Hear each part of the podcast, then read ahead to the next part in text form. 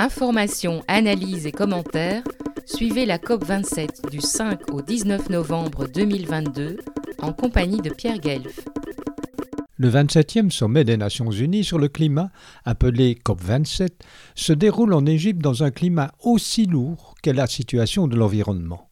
Déjà que l'endroit prête à discussion, puisque Sharm el-Sheikh est une station balnéaire huppée aux nombreux hôtels étoilés, la police locale vient d'arrêter des centaines de manifestants car ils n'étaient pas parqués, je dis bien parqués, comme du bétail, dans l'endroit prévu par les autorités pour les manifs, c'est-à-dire hors de vue des présidents d'État, des premiers ministres, de la pléthore de ministres de l'Environnement, de lobbyistes, mais oui, des lobbyistes.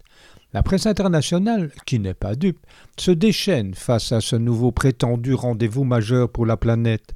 Voici une revue de la presse internationale francophone à ce sujet. La Libre Belgique.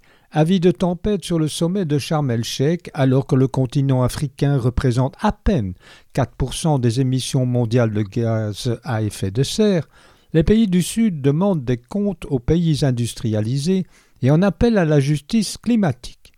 Jeune Afrique donne la parole au négociateur du Congo à la COP27, Tosi Mpano Mpano, qui déclare Nous ne pouvons pas privilégier l'action climatique si la pauvreté tue nos populations.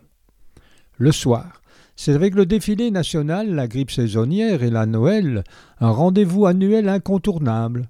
La COP de fin d'année est de retour ce dimanche. Faut-il brûler les conférences sur le climat? Ces grandes réunions sont-elles efficaces? Quel est l'intérêt de les maintenir en l'état? Un charme el-Sheikh, COP ou pas cap? Se demande Libération, alors qu'un long reportage évoque la nouvelle galaxie des mouvements écolos radicaux. Une chronique du Monde, elle, titre La lutte contre le réchauffement climatique passe par une réduction drastique du niveau de revenus des plus riches.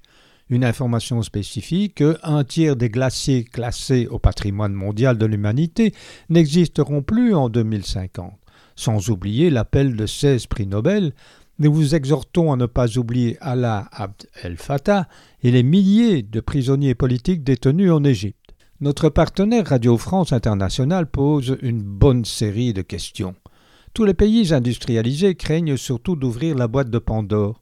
En étiquetant une aide perte et dommages, cela pourrait créer un précédent juridique. Et si leur responsabilité historique dans le changement climatique était reconnue légalement, les demandes de réparation de la part des pays touchés pourraient s'accumuler et les factures s'annoncer salées. Ces derniers parlent d'ailleurs parfois de dettes historiques. À cela s'ajoutent des débats éthiques. Comment évaluer le prix des vies perdues? Comment apprécier la valeur d'un patrimoine détruit? L'OPS est un tantinet plus optimiste, ou alors c'est de l'humour noir. Difficile de ne pas désespérer quand on se plonge dans la litanie des chiffres sur l'état du climat. Alors que la COP27 s'ouvre en Égypte, les impacts du changement climatique se sont amplifiés ces derniers mois. Mais il ne faut pas baisser les bras. La bataille n'est pas perdue, affirment les spécialistes.